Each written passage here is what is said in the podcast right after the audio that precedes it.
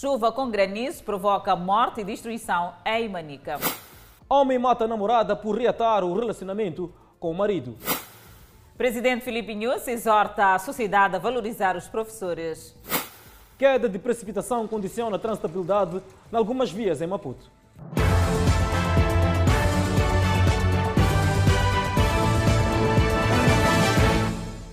Boa noite, estamos em direto e seguramente em simultâneo com as redes sociais e a Rádio Miramar. Chuva acompanhada de vento forte e granizo faz cinco mortos em Manica. Para além de ceifar vidas, o mau tempo destruiu várias residências e infraestruturas públicas e privadas nos distritos de Chimoio e Gondola. O mau tempo chegou com força nos distritos de Chimoio e Gondola. Cinco pessoas morreram devido à chuva, acompanhada de ventos fortes e granizo. O facto ocorreu por volta das 18 horas do último sábado. A chuva destruiu residências, derrubou árvores, inundou casas e ruas, dificultando em alguns casos a circulação rodoviária. Queremos prestar a nossa solidariedade para com as famílias enlutadas. Prestamos a primeira assistência às famílias vítimas, dando-lhes o socorro necessário, o atendimento eh, e todo acompanhamento e assistência eh, em termos psicológicos e em termos de saúde. As infraestruturas da EDM não escaparam à fúria dos ventos fortes. Realmente houve muitos danos avultados por parte das infraestruturas da EDM. Neste momento estamos a tentar uh, repor, desde ontem, neste caso ontem à noite, estamos a tentar repor algumas zonas que ficaram sem energia. A noite do sucedido, para algumas famílias, foi de dor, tristeza e luto. Para além da destruição de residências e infraestruturas públicas privadas, a chuva que se fez sentir no último sábado causou vítimas humanas. E nesta residência, dois membros perderam a vida. Ele ontem é que recebeu alta para sair no hospital. Então, naquele momento, quando ele sai, chega ao pé de motocross, então já estava já a começar eh, chuviquear e vinha também a ventania com muita velocidade. Então, ele hospedou naquele muro de motocross, sem saber que aquele muro não estava seguro. Não ia suportar com a ventania como vinha, vinha com alta velocidade. Então, aquele muro desabou em cima deles. Ele não suportou para conseguir sair. Ainda sobre o mau tempo, a chuva fraca e moderada afetou também a transitabilidade em algumas regiões de Maputo. Municípios temem os danos que podem surgir caso a região sul registre chuva forte. A região sul do país testemunhou a ocorrência de chuvas fracas e moderadas, com precipitação abaixo de 50 milímetros. No entanto, os chuviscos que fizeram-se sentir em Maputo já condicionam a transitabilidade dos automobilistas e dos peões que circulam por Boquiço, Santa Isabel e Intaca 2, cujas vias de acesso não se encontram pavimentadas. Para Rita Mate e Ércio Langa, a situação indica que quando houver chuva forte, os danos serão maiores. Como vimos, nem está tudo de qualquer maneira, choveu um pouco mais. Está cheio né, na estrada, então o mais bom era arranjar mesmo estrada, porque sempre fica assim. Se chover mais, esta parte vai ficar pior. Tipo, esta, esta areia aqui, quando chove, transforma-se em lama e, consequentemente, os carros têm dificuldade de passar. Em dias de chuva, não é fácil circular por Boquiço, porque uma vez que a estrada está em construção, as pessoas utilizam vias alternativas, que basta chover um pouco, ficam alagadas. É um caos, é um caos completo, principalmente nos dias em que bloqueiam a estrada. As vias de acesso também quase que não há aqui nada com essa chuva veio já a piorar a situação. Só por causa dessa chuvinha já, já não se anda. Até lá mais para cima é pior lá. Os moradores de Intaca 2 têm muita dificuldade em sair de casa e chegar ao trabalho, pois a água acumulada nas vias de acesso e a escassez de transportes são um dos maiores impasses que eles enfrentam. Basta chover um bocado para essa situação que está a ver aqui. Sempre tem tido essas covas complica mais na situação do transporte, porque os chapeiros não querem saber. Assim nós que vivemos por lá temos que descer aqui na Ritunda. Porque não tem como o chapeiro parar lá, para passar daquele outro lado de lá. Segundo o Instituto Nacional de Meteorologia, poderá haver o abrandamento da temperatura nesta semana. Entretanto, dependendo de como a chuva cairá, pode causar danos. Para esta semana, é, é, prevê-se um abrandamento das chuvas de uma forma geral. No entanto, vamos continuar a ter chuvas em regime fraco, localmente moderadas, principalmente na zona centro do país e na zona sul do país.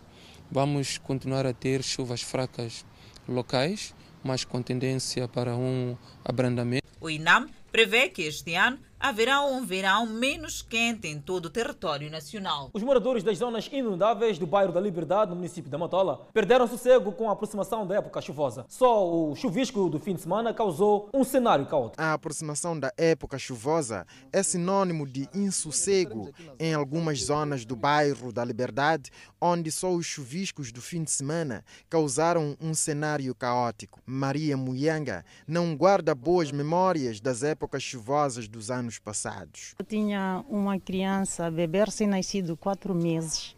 Fomos retirados aqui, estou um barquinho. Aquela senhora, minha vizinha que estão a ver ali, o marido dela tinha um barco. Então o barco foi recuando, re, removendo as pessoas daqui e fomos retirados, eu com um bebê pequeno, vermelhinho, de quatro meses, saímos daqui é uma zona de concentração de águas pluviais que descem de zonas altas. Esta zona recebe águas de outros pontos, não é? De outros pontos e vem acumular aqui. As águas vêm deste lado de que leva. E quando, quando se cruzam, tanto com estas que vêm, tanto, como tanto, uh, tanto afluentes, vêm se cruzar aqui, portanto, neste campo aqui. Daí, alguns moradores terem abandonado suas casas. As casas vão sendo abandonadas por um simples fato. Quando chove, as casas ficam submersas, fica cheio de água até os joelhos, as pessoas não têm onde dormir, têm que dormir em cima da mesa, em cima da geleira, quer dizer, quando mais alto for possível para descansar, melhor é, porque está cheio de água, está cheio de água. Os moradores indicam também que as casas abandonadas acabam acolhendo os malfeitores. O assalto mais recente nesta zona, por exemplo, ainda segundo os moradores, só foi possível porque esta casa serviu de refúgio aos bandidos. Esta, esta casa abandonada, antes de ontem, houve um assalto de telefones. As pessoas saltam, ficam escondidos lá, vêm, saltam para aqui para fora, roubam os telefones, voltam a esconder para ali e saltam pela casa, pela rua por trás e fogem, desaparecem. Motobombas elétricas para sucção são a solução encontrada pelo município. Foi instalada pelo município, mas esta bomba é, é uma bomba elétrica. Quando vem um vendaval e corta a energia, essa bomba não tem como funcionar. Valas de drenagem são o constante pedido dos moradores desta zona. E por ocasião da celebração do Dia do Professor, o Presidente da República, Filipe Nunes, exortou a sociedade a valorizar a classe. Segundo o Presidente da República, o professor é um agente de desenvolvimento. O professor transmite conhecimentos e habilidades técnico-científicas, mas também os costumes, tradições e valores da sociedade. O professor é um agente de desenvolvimento por excelência. Foi com estas palavras que o Presidente da República felicitou a esta classe por conta da passagem do Dia dos Professores. Exortou a sociedade a valorizar mais aos profissionais. O lema Valorizar o professor é defender os interesses da sociedade. Escolhido este ano, chama a atenção a toda a sociedade para a necessidade de todos nós assegurarmos que os professores trabalhem e vivam em condições seguras, saudáveis e condignas com um nível adequado de recursos.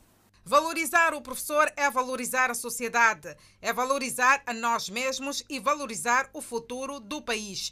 Por isso, o esforço do governo é lutar pela melhoria das condições de vida dos professores. Além do Plano Estratégico da Educação, Estratégia da Educação Inclusiva, mais ações estão em curso. Este ano, 2020, o governo contratou 8.010 novos professores com vista ao tratamento do professor em exercícios ou após este, aumentamos o valor do subsídio de funeral de 5 mil para 10 mil meticais. Para fazer face à pandemia do novo coronavírus, há ainda um empenho na melhoria das condições de higiene e saneamento do meio, de modo a salvaguardar-se a saúde dos professores, o que conforta a classe que diz continuar engajado no exercício da profissão. Reafirmar a nossa firmeza a nossa dedicação, o nosso comprometimento e a seguir vossas datas orientações no que concerne ao desenvolvimento do capital humano estabelecido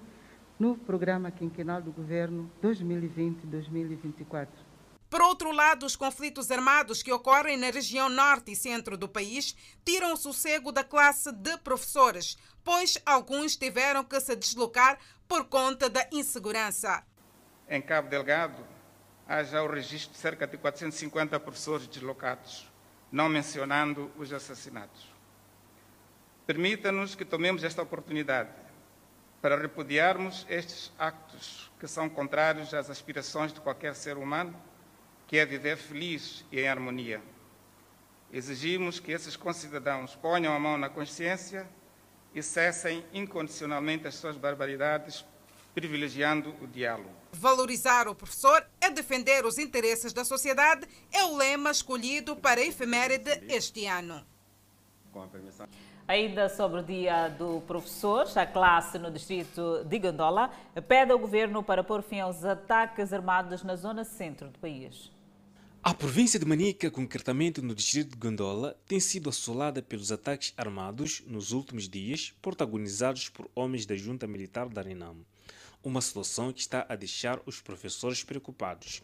No nosso distrito, eh, temos sentido um estranho pelos ataques que acontecem em Pinangangas, no posto de Matonga, assim como no Enxope, eh, na zona de Mudacerração. Os professores estão espalhados em todo o distrito, em todo o canto do país. Então, o professor tem sua missão por cumprir, que é de dar aulas, então, que é de trabalhar com o aluno, com a escola, a instituição pública.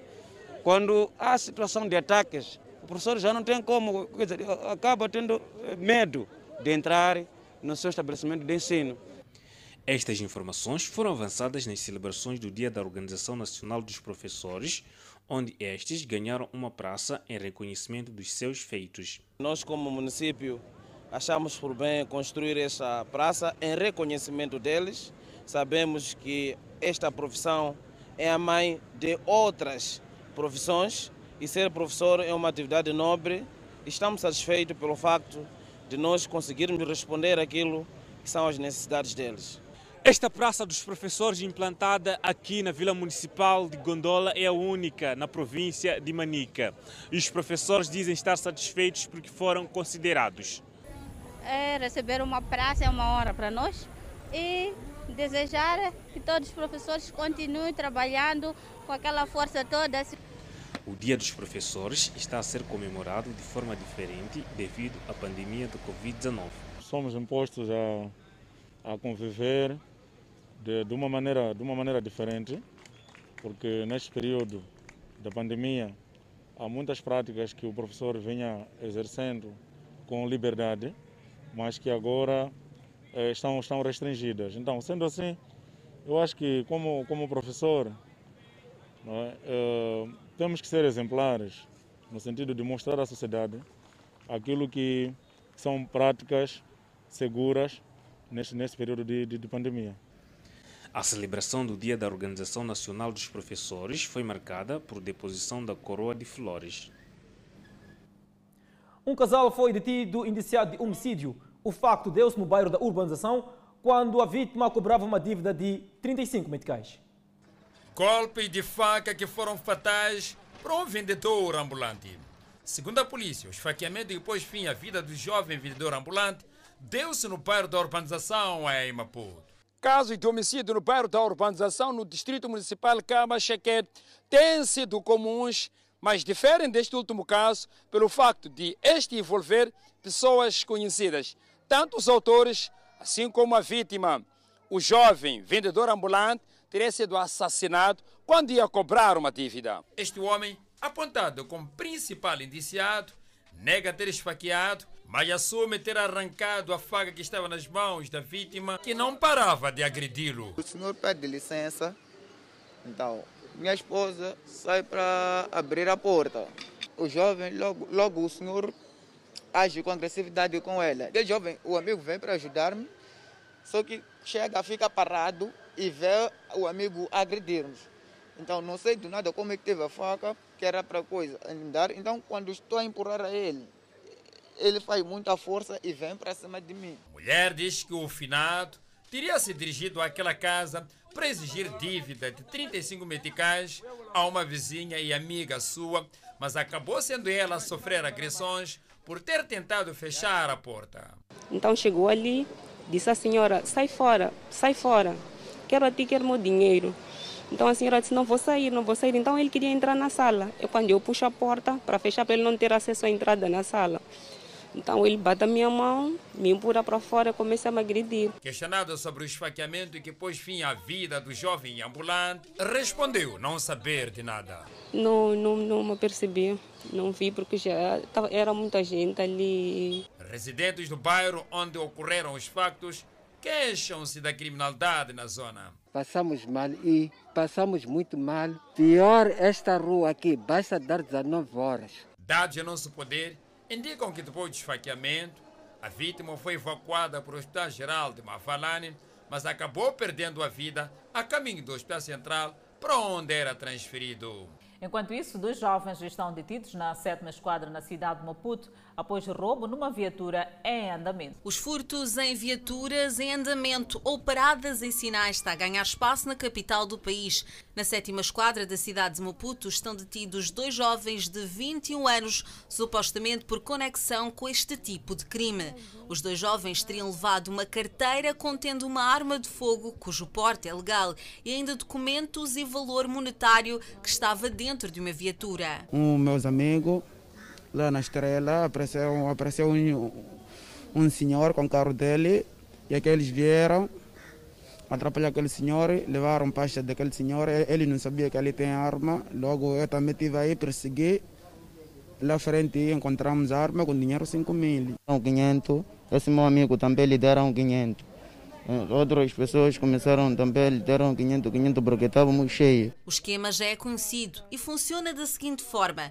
Um jovem chega de um lado de uma viatura tentando distrair o condutor, enquanto outro tenta do outro lado da viatura levar qualquer pertence que esteja à mão no banco da frente.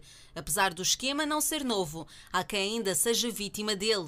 Neste caso em particular, os dois jovens acabaram detidos quando tentavam vender a arma de fogo. Estamos aqui perante uma quadrilha que tem se dedicado ao cometimento de diversos furtos ao longo do, da cidade de Maputo, concretamente na zona do Mercado Estrela, na Avenida Emília da UCE, onde interpelaram esse cidadão eh, que fazia se transportar na sua viatura eh, com a sua bolsa na, no assento do, do passageiro, com os vidros semi-abertos, eh, distraíram de um lado e do outro lado conseguiram subtrair a bolsa. Posteriormente foram verificar que na bolsa estava lá uma arma de fogo do tipo pistola. E no trabalho operativo para tentar recuperar os pertences que haviam sido furtados, a Polícia da República de Moçambique e os jovens detidos acabaram envolvendo-se numa troca de tiros. E nesta troca, um dos cidadãos detidos acabou mesmo por ser alvejado. Puseram-se em troca de tiros com, com, com, com a polícia, onde foi alvejado um deles. Eh, os outros dois puseram-se em fuga eh, e dois foram neutralizados. Neste caso, falamos de um, de um dos que foi baleado e o outro indivíduo que não sofreu nenhum, nenhum ferimento. Deste esquema de furto faziam parte quatro indivíduos. Dois deles acabaram conseguindo escapar. Um homem de 54 anos de idade mata a facada ex-namorada pelo facto da mesma ter reatado o relacionamento com o marido de quem tinha se separado. Foi no populoso bairro da Munhava, Ardores da cidade da Beira, onde ocorreram os fatos. Segundo a polícia, José Italiano, ao se aperceber que a sua ex-namorada teria reatado namoro com seu antigo esposo, pegou numa faca e foi à procura do casal. Chegado à residência deste casal, espetou a mulher no abdômen e depois feriu o seu companheiro. Esta sequência de agressões surge em face de alguma desconfiança de infidelidade do conjugal, portanto, cometido por esta cidadã, e este cidadão teria, portanto, com recurso a esta faca, como dissemos, uh, desferido desses golpes, e destes golpes resultou uh, na morte. O cidadão de 54 anos de idade, que está detido aqui na quarta esquadra da cidade da Beira, diz que não era sua intenção assassinar a mulher ao tentar defender-se das agressões que sofrera com a mulher e o seu namorado, foi daí que, com a faca que tinha nas mãos, acabou por espetar a mulher no abdômen. Ela vinha me bater junto com o pai da criança. Então eu comer papel. Então eu estou a bater, então quando eu levanto, o que está a fazer? Então quando aquela faca entra no corpo dela. O pai de criança também rachou o braço. Eu fui um namorado oficial desde dezembro até a, a data. José Italiano assume que era um homem apaixonado pela finada, sustentava a vítima e os seus respectivos filhos. Fiz minha casa para ela, no terreno do pai. Estou arrependido por, por ter descuidado daquela maneira. As comunidades residentes na Munhava estão revoltadas com o fato. Ele não podia matar. Se ele voltou para o marido, por que ele matou? Podia deixar ir procurava outra. Não é normal isso. Podia deixar, não podia matar. A vítima, que em vida respondia por Luís Zacarias, de 30 anos, tinha com seu antigo parceiro, o qual viria a reatar o relacionamento, cinco filhos. O país registrou em setembro último uma inflação mensal de 0,32%, com alimentação e bebidas não alcoólicas e hotéis a contribuírem para esta tendência. Segundo dados divulgados pelo Instituto Nacional de Estatística, tomando como referência os dados recolhidos nas cidades de Maputo, Beira e Nampula ao longo do mês de setembro último, o país registrou, face ao mês anterior, um aumento no índice geral de preços na ordem de 0,32%. Analisando a variação mensal por produto, importa destacar o aumento dos preços do peixe fresco, de motorizadas, do carapau, do feijão manteiga, da batata reno e do arroz em grau. Estes contribuíram no total da variação mensal com cerca de 0,35 pontos percentuais positivos. Contudo, alguns produtos com destaque para a cebola, o tomate o peixe seco, a farinha de milho e a farinha de mandioca contrariaram a tendência de aumento ao contribuírem com cerca de 0,10 pontos percentuais negativos. De janeiro a setembro de 2020, o país registrou um aumento de preços na ordem de 0,77%. Relativamente ao igual período de 2019, o país registrou um aumento de preços na ordem de 2,98%. As divisões de alimentação e bebidas não alcoólicas e de bebidas alcoólicas e tabaco foram, em termos homólogos, as que registraram maior variação de preços, com cerca de 7,94% e 5,54%, respectivamente. Conclui-se que a cidade da Beira teve, no período em análise, uma variação mensal mais elevada, seguida da cidade de Maputo e, por fim, a cidade de Nampula. Em relação à variação acumulada, a cidade de Nampula foi a que teve a maior subida no nível geral de preços, com 1,08%, seguida das cidades de Maputo, com 0,85%, e da cidade da Beira, com 0,13%. Em termos homólogos, a cidade da Beira liderou a tendência de aumento do nível geral de preços, com aproximadamente 4,78%, seguida da cidade de Nampula, com cerca de 3,16%, e por último a cidade de Maputo, com 2,27%. As instâncias turísticas que estavam encerradas na Ponta Douro, no distrito de Matutuíne, estão a reabrir com a retoma gradual das atividades. Quem vai à Ponta de Ouro atento vê o que o meio urbano não oferece. Recebemos boas-vindas deste réptil, uma cobra cuspideira que, sentindo-se ameaçada pela nossa presença, colocou-se em posição de ataque, prontidão que não fez uso, pois mostramos-nos pacíficos para com o animal. É o turismo a reanimar-se depois de meses de crise extrema na Ponta de Ouro, um dos maiores destinos turísticos de Maputo província. Nesta instância, os trabalhadores estão a retomar depois de meses de pausa. É o caso da Cláudia Alberto, que não guarda boas memórias de meses sem trabalho. Ficamos mal mesmo, porque tivemos que fechar a empresa por alguns meses. Aqui na Ponta Douro estamos num complexo turístico onde as casas têm a capacidade de acolher quatro pessoas, podendo ser para este compartimento o casal e neste outro com duas camas separadas, dois filhos. São serviços que estiveram inacessíveis durante meses, pois é só agora que este complexo busca um novo começo. Desde que começou a pandemia, só voltamos aqui há dois meses. Hum. Então, estava em casa desde a eclosão da crise? Sim, está, vinhamos fazer limpeza, aquela coisa de abrir portas, só sacudir. Hum.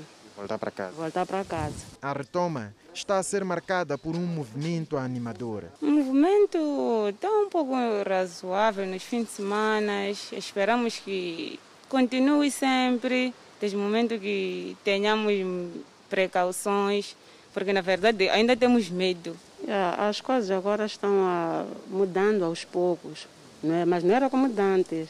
Sim, estão mudando aos poucos e assim estamos a dar graças a Deus, assim mesmo. Ismael é turista. Encontramos-lo num complexo onde decidiu passar o fim de semana. Apoia a retoma para a recuperação de postos de trabalho e sustento de famílias. Se as unidades continuarem fechadas, vão, vão, vão entrar em falência. Têm despesas para cobrir, têm pessoas para pagar salários e toda a gente precisa de sobreviver. Se nós não abrirmos, há de haver unidades que se calhar vão colapsar, não é? Não há nada a fazer, tem que ser mesmo este o caminho. Agir por precaução é a recomendação para a inevitável retoma à vida normal. Retoma de reuniões, seminários e encontros de várias ordem estão também a catapultar a recuperação de instâncias que acolhem eventos. Seguimos com a evolução da Covid-19 no país. Moçambique registrou mais 212 casos totalmente recuperados da Covid-19 e com este número sobe para 7.550 totalmente recuperados. O país tem um cumulativo de 280 indivíduos internados, dos quais 43 sob cuidados médicos nos centros de isolamento. Seguimos com outro quadro de números de casos positivos. O nosso país tem cumulativamente 10.088 casos positivos registrados, dos quais 9.789 de transmissão local e 299 importados. Moçambique testou nas últimas 24 horas 1.287 amostras, das quais 87 revelaram-se positivas. Dos novos casos hoje reportados, 86 são de nacionalidade moçambicana e um estrangeiro de nacionalidade zimbabuiana. Todos os 87 novos casos hoje reportados resultam de transmissão local. Entretanto, Moçambique tem 2.462 casos ativos e 72 mortes com registro de mais um óbito. Trata-se de um paciente de 51 anos de idade, do sexo masculino e de nacionalidade moçambicana, que evoluiu para óbito após agravamento do seu estado clínico durante o período de internamento numa unidade hospitalar na cidade do Maputo. Continuamos a olhar a outras informações. As autoridades de saúde francesas relataram esta segunda-feira cerca de 43 mil novas infecções de coronavírus no fim de semana. O diretor da Agência de Saúde Pública da região de Paris, Aurélien Rousseau, disse que os pacientes com Covid-19 agora ocupam mais de 42% dos leitos de cuidados intensivos na capital francesa e seus subúrbios. Ele disse ainda que o índice de testes positivos chega a 17% na região. Estamos a correr contra o tempo, disse Rousseau. As autoridades francesas colocaram a região de Paris em alerta máximo de vírus na semana passada para combater o coronavírus, com novas medidas estritas para impedir a propagação de infecções, proibições de reuniões festivas e se exige o encerramento de bares. Os restaurantes permanecem abertos sob condições restritas. As condições incluem uma distância mínima de um metro entre cada mesa, grupos limitados de seis pessoas em vez de dez anteriores e o registro de nomes e números de telefone dos clientes para ajudar a alertar aqueles que podem ter sido expostos a alguém com coronavírus. A França é um dos países mais afetados da Europa, com pelo menos 32.730 mortes relacionadas ao vírus. Só no primeiro semestre de 2020, a malária matou em Sofala 36 pessoas contra 30 do igual período do ano passado. Para reduzir os casos de mortalidade e internamento na província, as autoridades de saúde em Sofala vão distribuir redes mosquiteiras a todas as comunidades. A malária continua a ser uma doença com maiores casos de mortalidade e internamento nos hospitais do país. Preocupado com este fato, o governo e seus parceiros estudam nesta sala mecanismos para fazer chegar redes mosquiteiras às comunidades residentes na província. No momento em que o país e o mundo está a ser assolado pela pandemia viral, as autoridades em Cefala estudam formas de como fazer chegar as redes mosquiteiras às comunidades nas suas próprias residências evitando desta feita o aglomerado nos centros de saúde e não só. Em termos de agregado familiar, estamos quase a 700, a, a, a 700 mil agregados familiares. Estamos a referir, por exemplo, dos 2 milhões e 600 mil pessoas que a província tem, acima de 90% das pessoas devem dormir embaixo da rede mosquiteira. Com esta iniciativa, as autoridades pretendem reduzir os casos de internamento e mortalidade por malária. A perceber que nós, por exemplo, tivemos a, ideia no ano passado, então os focos de, de, de, de, concentração de água aumentou e como aumentou o foco de concentração de água, também a produção e proliferação do mosquito aumentou. E esse processo vai fazer, vai fazer com que esse mosquito pique mais pessoas e as pessoas fiquem mais doentes. E para tal, nós temos que prevenir as, eh, as pessoas para que não fiquem doentes com malária. Se fala que recebeu mais de 1 milhão e 800 mil redes mosquiteiras tratadas com inseticidas, irá iniciar o processo de distribuição às comunidades em toda a província no dia 16 do corrente mês. A província de Sofala não difere das outras províncias no concernente à malária, onde atualmente contamos com 550.723 casos contra 562.185 de malária, o que corresponde a uma redução de 2% e 36 óbitos no primeiro semestre de 2020 contra 30 em 2019, que corresponde a um aumento de 16,7%. Em Moçambique, a malária constitui a principal causa de mortalidade, sendo responsável por 40% de todas as consultas externas. Acesso à água potável preocupa autoridades em Monapo. Notícias a acompanhar já a seguir ao intervalo.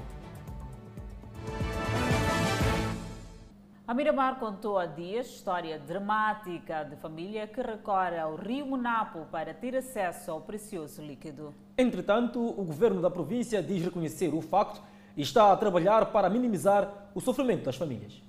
O acesso à água no distrito de Monapo, na província de Nampula, continua a ser uma miragem. O governo deste distrito reconheceu o fato e avançou projetos em curso, visando reforçar o acesso à água, mas começa por falar sobre o nível de cobertura deste precioso líquido neste distrito. Ao nível do governo, está ciente de que ainda a população precisa de mais águas. Temos em, eh, no nosso plano para este ano 2021 construirmos 63 fontes de água, tanto com munidos de bomba, para que a população possa se prover deste precioso líquido, sobretudo a zona de Munapo Rio, é onde temos maior problema de falta de água. É por essa razão que vemos as pessoas a recorrerem às margens do rio, do rio Munapo em procura de, de água. E esta água não é própria para o consumo e sobre as famílias que recorrem à água do rio Munapo para satisfazer-se das suas necessidades. O executivo local reconhece o fato e avança a estar em curso uma série de projetos. O governo do distrito de Munapo diz estar a trabalhar junto dos seus parceiros para prover a água à população deste ponto do país, mas, de momento, a atenção está virada à abertura de furos de água nos diversos pontos desta parcela do país. Temos desafios que queríamos até o final deste nosso mandato, de, até 2024, fecharam pelo menos com 80% de taxa de cobertura. Neste momento temos projetos que estão a acontecer ao nível dos postos administrativos, que é a construção de sistemas de abastecimento de água para as comunidades de Mujema e Mapala, com uma capacidade de eh, abastecer a cerca de 2.400 famílias cada um dos sistemas. Munapo é apenas um dos vários distritos com problemas de água na província de Nampula. Os residentes do bairro Mauel, na autarquia de Machixe, voltam a consumir água potável com a reparação do sistema que registrava varia meses. É assim como os residentes do bairro Mauewe insurgiram-se contra as autoridades devido à falta de água. A água guardamos muito longe, lá no Nhanhombe, e basta você chegar tarde. É muito difícil, tem que bichar para ter a água. Sim, se é isso, é para termos tirar aquela água mesmo de sujidade para virmos usar. Uma vez que trabalhamos, temos que acordar muito cedo para ir buscar água. É muito longe, muito distante mesmo. E acabamos de ficar sufocados mesmo, porque pá, a distância também se conta. Já queremos pedir aos, a quem do direito para nos ajudar com a água. Estamos, estamos a passar mal aqui. A deploração pela péssima prestação de serviços de abastecimento de água naquela zona chegou até as autoridades através da reportagem exibida quarta-feira na Miramar. A Idelidade explicou que o sistema não pertence ao governo, mas sim a um operador privado. Não seria tão fácil ou possível nós como governo abastecermos água em todo o canto da, da nossa cidade. Mas com esta parceria é, é, nós conseguimos assistir em todos os bairros, sempre lá existe um, um privado, em que este privado é, abastece água aos municípios daquele bairro. É o caso deste de Maueu, em que abastece água, os municípios usam água da, da torneira e tem um contrato celebrado entre o fornecedor e o, consumidor. Para satisfazer a inquietação dos residentes de Mauewe, a Idealidade, em coordenação com o operador, consertou o sistema e desde o final de semana jora água. O problema já está resolvido, a água está a sair os munícipes já têm água em suas casas. Já está bom, apanhamos bem água aqui perto. Sim. Quando não estava bom, que tal? Não apanhamos água. Era difícil, né? Sim. Era... O que vocês faziam? Yeah, íamos procurar lá nos poços, lá em Amombe. A Idilidade de Machixe promete continuar a fiscalizar a ação de fornecimento de água por parte de operadores privados, de modo a honrarem com seus compromissos de fornecer água à população de vários pontos desta autarquia. É, na parceria que nós temos com os operadores privados, sempre incentivamos a eles para que cumpram com seus compromissos, que é abastecimento de água aos municípios. As autoridades de Namachis afirmam que a cobertura de água está acima de 80%. Nos bairros onde não há disponibilidade de energia elétrica, o município tem vindo a apostar em colocar fontanários. O FIPAG em Quilmano registra um prejuízo de receitas de faturação aliado ao não pagamento de faturas por várias instituições públicas no montante avaliado em mais de 125 milhões de meticais. O diretor da área operacional do FIPAG em Climane afirma que esta situação tem estado a reduzir a disponibilização da água potável aos cidadãos e uma das estratégias que está em manga será a colocação de contadores pré-pagos. Pelo fato de muitas instituições públicas estarem a dever o FIPAG, isso retrai aquilo que são o nível de investimento que deveriam ser feito de forma a prover mais água potável às comunidades. No entanto, serão instalados contadores pré-pago por forma a que estes possam catapultar aquilo que é o dinamismo da atividade comercial da área operacional do FIPAG aqui na cidade de Climane. Para aquelas situações eh, de clientes que não honram com os compromissos, nós temos estado a interagir.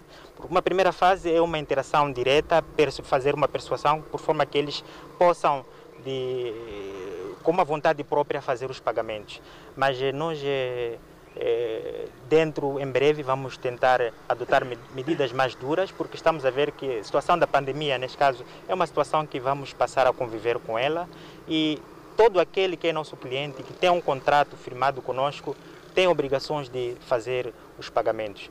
O que nós vamos fazer de seguida é mudar a forma contratual, que é passar pelos pagamentos é, pré-pagos, não pós-pago como temos feito, que é consumir depois pagar. Na verdade, queremos mudar a forma de pagamentos, que é fazer esse mesmo pagamento de forma pré-pago. Num outro desenvolvimento, a fonte fez saber que neste momento estão em curso várias ações junto das instituições devedoras, sendo que, ainda este ano, prevê-se um investimento de mais de 200 milhões de meticais para o melhoramento do sistema de abastecimento de água potável, com vista a prover mais água aos cidadãos. Bem, isto nós vamos partir eh, por uma negociação, é uma negociação pacífica, que, aliás, já estamos a fazer essa negociação, é, pese embora estamos a registrar um retorno, mas é um retorno não assim tão eficiente, né? não seguro, porque são retornos muito baixos. Mas o nosso interesse não é sacrificar o nosso cliente, é mesmo mostrar ao cliente que tem obrigações e essas obrigações devem ser cumpridas porque é um contrato firmado, firmado entre o FIPAG e os nossos clientes. Mas também como, como FIPAG nós entendemos a posição de alguns clientes.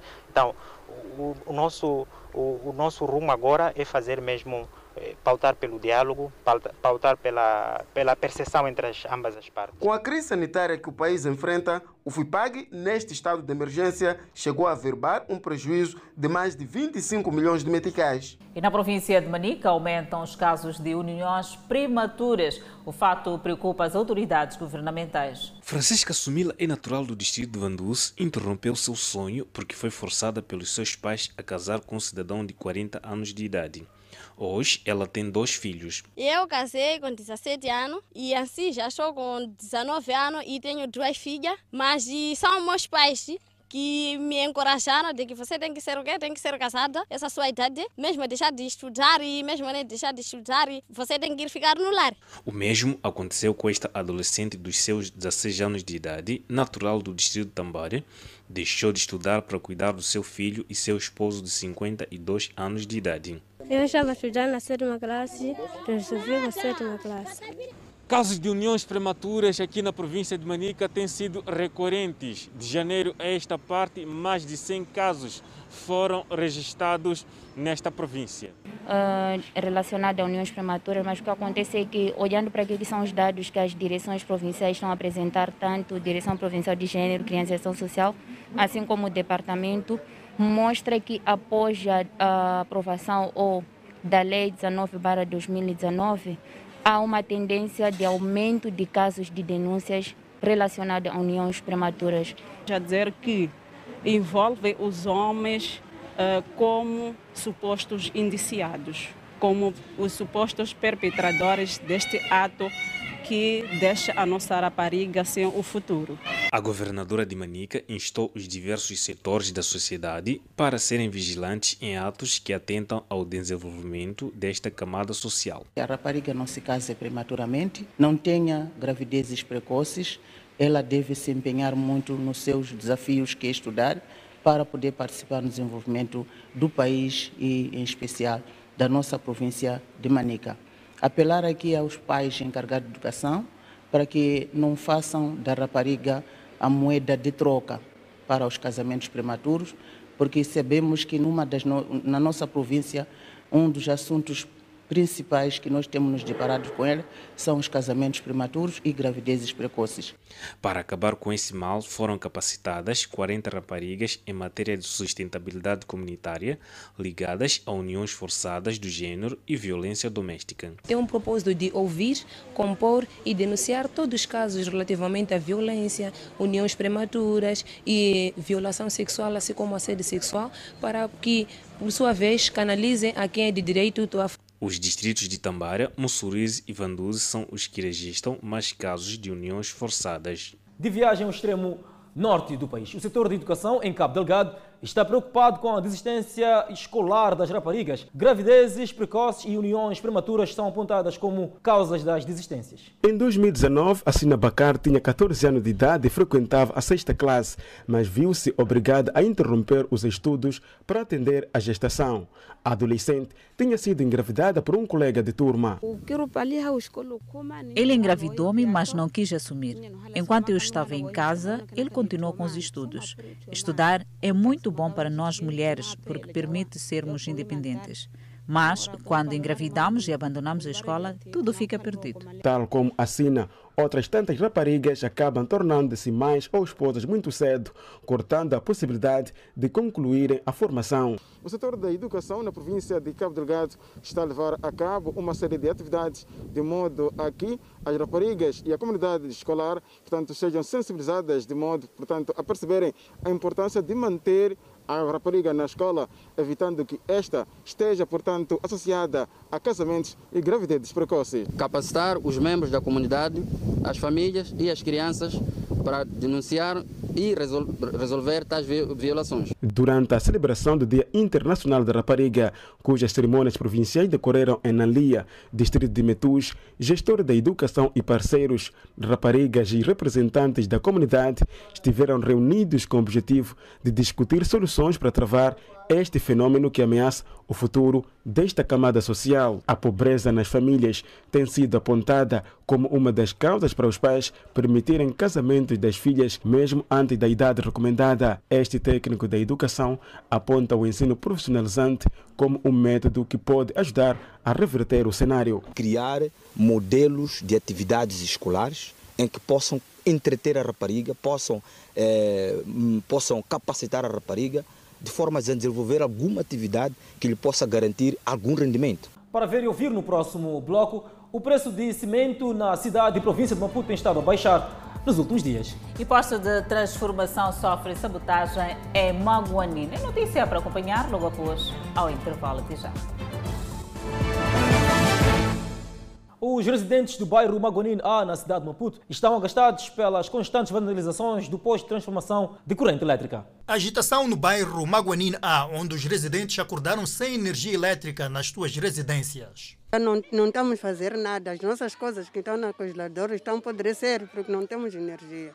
Posto de transformação de energia elétrica com material vandalizado deixa inconformadas as famílias afetadas a vandalização deste posto de transformação de energia aqui no bairro Maguanine afetou seis quarteirões. Os residentes estão afetados. Dizem não ser a primeira vez e apelam às autoridades que fiscalizem mais para evitar situações semelhantes. Sim, estamos a pedir quem de favor, quem de direito, que é o nosso Estado, a reposição do PT, porque nos dá falta a criminalidade pode vir a crescer na zona. Embora havia iluminação, já havia criminalidade, roubos e tudo, assalto. Agora, com a vandalização do PT, vai piorar. As vandalizações são frequentes e os residentes não entendem porque os desconhecidos preferem sabotar este posto de transformação de energia. Exigem o fim das ações de vandalização neste ponto do bairro de Maguanina. Essa situação já temos há anos. Estamos há anos a andar a vandalizar esse PT. Ficamos, às vezes, um mês sem energia. Mas, na verdade, acho que os da EDM, quando vêm aqui, eles vêm arranjar, né? Mas depois vai acontecer de novo. Agora, na verdade, não sabemos o que, é que está a passar. Sim. Os residentes acrescentam que as vandalizações provocam-lhes graves prejuízos. As coisas nas geleiras estão a apodrecer. Ponhamos a, a, a, situação de ontem, foi a Juma. Estás a ver? Nós não sabemos o é que. Na verdade, as coisas estão a queimar. Por exemplo, na minha casa, o televisor queimou devido a essa situação. Sim, sim. Técnicos da Eletricidade de Moçambique procuravam resolver o problema de falta de energia resultante da vandalização. A empresa EDM tem acumulado prejuízos por conta de ações de vandalização de postos de transformação de energia em algumas províncias do país. O preço de cimento de construção tem vindo a baixar nos últimos dias na cidade e província de Maputo. O facto deve-se ao aumento da disponibilidade ao mercado pelas fábricas de produção. Atualmente o cimento é comercializado entre preços que variam de 400 a 450 meticais o saco de 50 quilos, o que tem feito com que a procura seja maior. Anterior estava 550, baixou para 500. 32 está 435. É bom, o preço de cimento atualmente está é, tá, um bocadinho razoável em relação àquilo que era há um mês atrás, não é? Uh, baixou por aí uns 20 meticais a menos, porque antes estava um pouco complicado para ter até o próprio cimento. Entretanto, o preço não baixou em todos os locais, sobretudo em locais de revenda do produto. Onde está razoável é aqui, porque aqui as pessoas compram, depois vão revender. É por isso que aparece aqueles preços de 480, 500, porque eles também têm que ter uma margem. O preço de cimento sempre foi uma preocupação para quem está a construir. O valor do material já fez pessoas travarem as suas obras, sobretudo no contexto atual em que a Covid-19 gerou uma crise econômica. Com o preço acessível do cimento, alguns esperam concluir as suas obras. O mestre Rocha sente-se feliz com a descida, pois a procura da mão de obra aumenta sempre que o preço de cimento cai. Sim, costuma procurado para fazer o trabalho. O trabalho é, é muito quando baixar o cimento. A INAI tem realizado atividade de fiscalização nos estaleiros informais para evitar que os revendedores apliquem valores elevados a esse produto.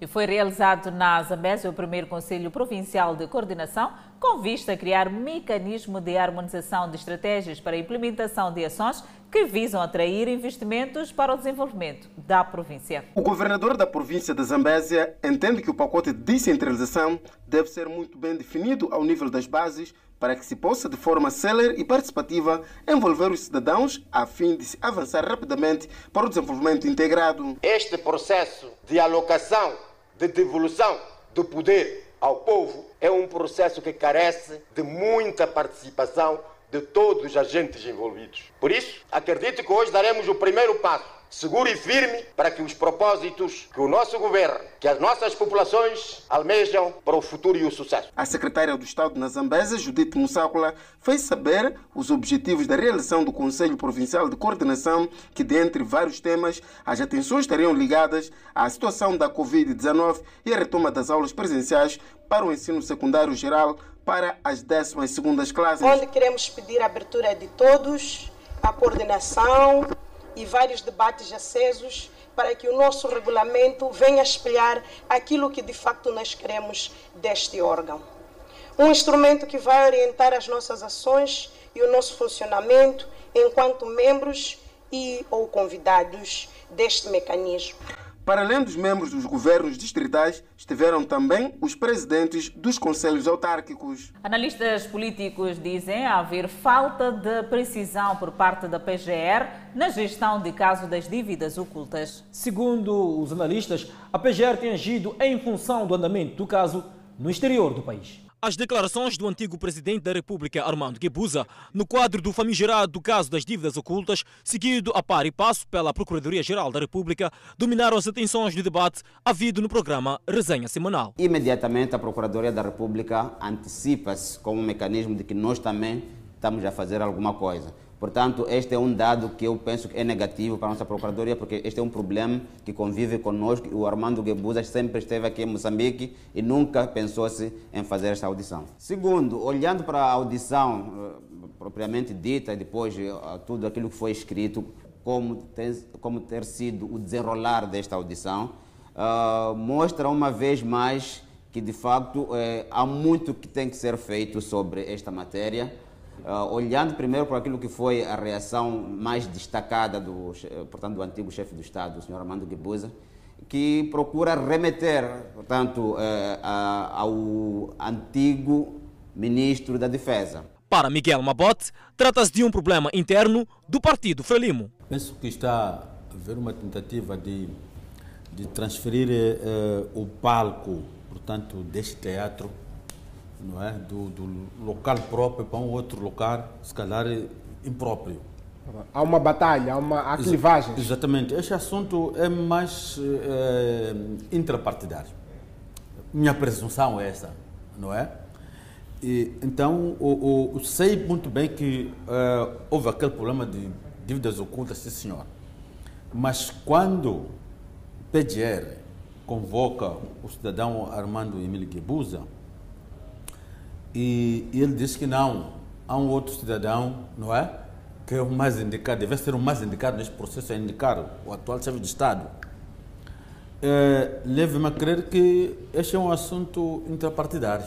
Os comentadores pronunciaram-se também sobre o posicionamento público do secretário-geral da Renamo em relação ao terrorismo em Cabo Delgado. Nós sempre ouvimos a própria Renamo a dizer que tinham experiência de guerra, o antigo, portanto, líder da Renamo malogrado, Afonso de Acama, também, de forma recorrente, disse que poderia, quando eclodiu o problema de Cabo Delgado, poderia transmitir o seu saber, portanto, no Teatro Operacional de Cabo Delgado. Portanto, ao aparecer uh, o, atual secretário-geral da Renamo a negar que desta possibilidade, é uma forma de colocar-se à parte portanto, deste Estado moçambicano. Rejeitando eh, fazer parte desta comissão de inquérito, então está a privar o povo de saber a verdade. Agora, outra questão é que uh, não estou a perceber bem porque que eh, quantas repúblicas temos nós. Uh, Arnamo tem, tem, tem, tem, tem suas forças, sim senhor, mas essas forças estão confinadas, estão acantonadas, não é? Em perspectiva de obedecer um único comando. Então, eu não vejo por que que é, parece haver essa bipolarização. Assim foi a última edição do programa Resenha Semanal da TV Miramar. O distrito de Monapo contará a partir de junho de 2021 com novas instalações do Tribunal Judicial. A primeira pedra para a construção das novas instalações do Tribunal Judicial do Distrito de Munapo, na província de Nampula, foi lançada esta sexta-feira pelo juiz-presidente do Tribunal Supremo. Nós olhamos para o Distrito de Munapo, a par de Nacala, eh, Angoche, cidade de Nampula, o Distrito de Munapo é aquele que apresenta, eh, em termos de demanda processual, números elevados. Portanto, é um distrito que está em franco desenvolvimento e tendo em conta as condições atuais em que o tribunal funciona, que não dignificam o cidadão, entendemos que podemos iniciar por aqui. Não significa que será o único tribunal a ser construído, portanto, teremos outros tribunais a serem construídos dentro de poucos anos, dentro da província de, de Nampula. É início de uma etapa que vai consistir na criação de condições condignas para não só os utentes dos serviços de justiça, mas também aos prestadores destes serviços. Eh, de todos os distritos criados. Eh, também temos tribunais criados para todos os distritos. Infelizmente, ainda temos 20 tribunais que não estão em funcionamento. Estou a falar de tribunais de nível distrital. Eh, e penso que nos próximos dois anos também estaremos em condições de pôr os 20 tribunais em funcionamento. Atualmente, o Tribunal Judicial do Distrito de Monapo funciona nestes dois pequenos edifícios à minha atrás e o governo local reconhece que os mesmos estão aquém de responder à demanda não só da população deste ponto, mas também não apresentam condições condignas para os quadros afetos neste ponto. Penso que vai ser uma grande valia no, eh, no que concerne à administração da justiça ao nível do nosso distrito. E, e também vai permitir que uh, haja maior uh, prossecução do, do, do, dos processos, a celeridade dos processos judiciais e que isso vai garantir que tanto os problemas sejam rapidamente resolvidos e encaminhados e esclarecidos totalmente. O governo do Distrito de Monapo diz que o arranque da construção das novas instalações do Tribunal Judicial marca o início de diversas realizações neste distrito. Para nós, falo em nome dos funcionários também, é uma honra isto estar a acontecer, porque não é só a construção de um novo edifício, mas é a melhoria de serviços e, consequentemente, celeridade processual, que é o que os utentes do tribunal esperam. As obras de construção dos novos edifícios do Tribunal Judicial do Distrito de Monapo vão durar nove meses e estão orçadas a mais de 40 milhões de meticais. Acompanhe no próximo bloco. O desabamento de prédio faz oito mortos na Nigéria. E os ministros das Relações Exteriores da União Europeia avaliam se devem impor sanções aos responsáveis pelo envenenamento de Navalny na Rússia. Atualidade internacional e nós voltamos em instantes. De volta ao Fala Moçambique com a página internacional. Um prédio de três andares em construção desabou e fez oito mortos em Lagos na noite de domingo, disseram as autoridades. Ibrahim Farlov, coordenador interino do escritório da Agência Nacional de Emergência em Lagos, disse à imprensa na noite de domingo que a operação de resgate ainda estava em andamento. O incidente de domingo ocorre em meio a acusações de corrupção no setor, com construtoras supostamente a pagar agências regulatórias para monitorar o trabalho de construção de acordo com regras rígidas de construção. Os ministros das Relações Exteriores da União Europeia avaliaram esta segunda-feira se devem impor sanções às autoridades e organizações russas culpadas pelo envenenamento do líder da oposição, Alexei Navalny. Os ministros reunidos em Luxemburgo consideraram uma proposta da França e da Alemanha para congelar os bens dos suspeitos de envolvimento e proibi-los de viajar para a Europa sob sanções para combater o uso e disseminação de armas químicas. Navalny, um investigador anticorrupção e principal oponente político do presidente russo Vladimir Putin, adoeceu a 20 de agosto durante um voo doméstico na Rússia. Ele foi levado para tratamento na Alemanha dois dias depois e ainda está naquele país a recuperar-se. Semana passada, testes conduzidos em laboratórios designados pela Organização para a Proibição de Armas Químicas confirmaram que Navalny foi vítima de um agente nervoso, Novichok. O ministro das Relações Exteriores da Finlândia, Pekka Visto, disse esta segunda-feira que é importante persuadir Moscou a cooperar totalmente em qualquer investigação do envenenamento. Paralelamente, a União Europeia concordou também esta segunda-feira em estender até 16 de outubro de 2021 impor sanções a pessoas e organizações envolvidas no desenvolvimento e uso de armas químicas. O chefe da política externa da União Europeia, Joseph Borrell, também disse que os ministros discutiriam a situação de Nagorno-Karabakh, em particular, e ver como ajudar e apoiar o cessar-fogo. Na peça a seguir vamos certificar o nosso QR Code, que lhe dá acesso ao FM 10 minutos no nosso podcast. Milhares de pessoas protestaram este domingo em Los Angeles para condenar o papel do Azerbaijão e da Turquia nas hostilidades contra a Arménia na região separatista de Nagorno-Karabakh. O protesto aconteceu quando o Azerbaijão e a Arménia se acusaram mutuamente de violar um acordo de cessar-fogo mediado pela Rússia, que entrou em vigor ao meio-dia de sábado. O sul da Califórnia abriga a maior população armênia dos Estados Unidos. O recente confronto entre as forças do Azerbaijão e da Arménia começou a 27 de setembro e deixou centenas de pessoas mortas na maior escalada do conflito de décadas sobre o Nagorno-Karabakh desde que uma guerra separatista terminou em 1994. Pelo menos 17 pessoas morreram devido às chuvas torrenciais que inundaram o centro do Vietnã desde a semana passada. Enquanto a região se prepara para mais chuvas. De acordo com a previsão do tempo nacional, o nível da água continuará a aumentar e o caudal dos rios eleva-se nas regiões, informou a mídia local. A situação piorou no fim de semana quando a tempestade tropical Linfa, que se agravou em depressão ao atingir o país, trouxe mais chuvas para a região de 10 províncias. As autoridades locais evacuaram quase 50 mil pessoas para as áreas mais altas, pois as enchentes submergiram mais de 100 mil famílias em uma profundidade de 0,3 a 3 metros de água. A previsão é de que a chuva vai até esta terça-feira. Convidamos a um breve intervalo, mas antes a previsão para as próximas 24 horas. Pemba 31 de máxima, 24 de mínima, Lixinga 25 de máxima, 16 de mínima, Nampula 31 de máxima, 21 de mínima. E no centro do país, Tete 29 de máxima, 22 de mínima e Quelimane 27 de máxima, 21 de mínima. Chimoio com 23 de máxima, Beira 26 de máxima, Vilanculo 26 de máxima, tal como Inhambane com 26 de máxima, Xaixai 30 de máxima, Maputo 32 de máxima e 15 de mínima. E fala Moçambique está de volta. Morreu este domingo vítima de doença Stélio Craveirinha, ex-atleta e treinador de atletismo. A Federação Moçambicana de Atletismo assume a morte como uma grande perda. Padecia de diabetes. Morreu este domingo aos 70 anos.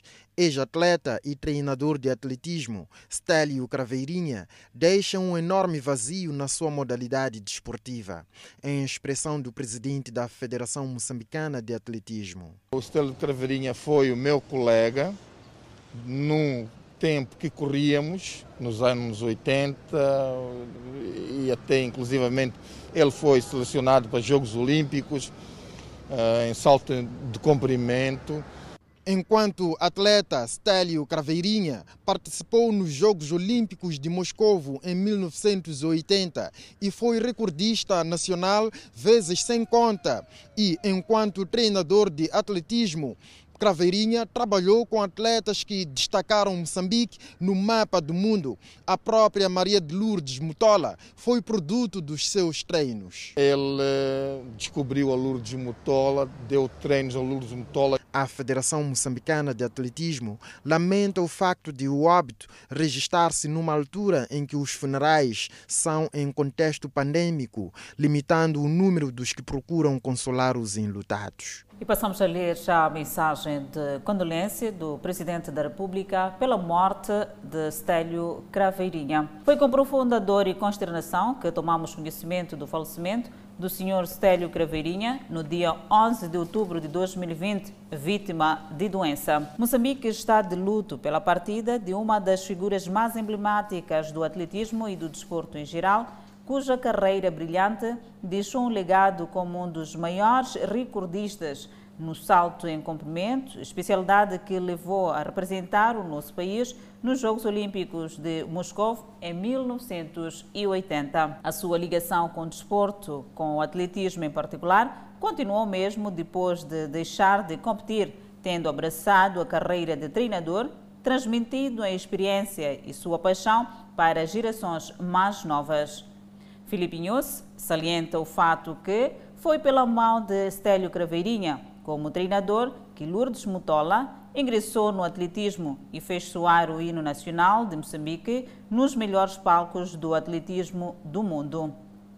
Para além de Lourdes Mutola, a veia de sucesso de Stélio fez despontar outros talentos como Elisa Cossa, a Argentina da Glória, entre outros talentos que designam o nosso país nas mais diversas competições internacionais. À família lutada, endereçamos nossas mais sentidas condolências. Os Los Angeles Lakers sagraram-se campeões da NBA depois de vencerem os Miami Heat 106-93 no sexto jogo da final. LeBron James foi a grande figura do último jogo da temporada NBA e, aos 35 anos, conquistou o título pela quarta vez na carreira. Os Lakers jogaram para vencer em homenagem a Kobe Bryant, a lenda da equipa que morreu num acidente de helicóptero em janeiro passado. A vítima passou para as, ou seja, a vitória passou para as ruas de Los Angeles. Milhares de pessoas celebraram o 17º título dos Lakers, que igualaram os Boston Celtics em relação ao número de conquistas na história da NBA. E desta maneira colocamos ponto final ao Fala Moçambique. Encontro marcado nas redes sociais. Nós voltamos amanhã.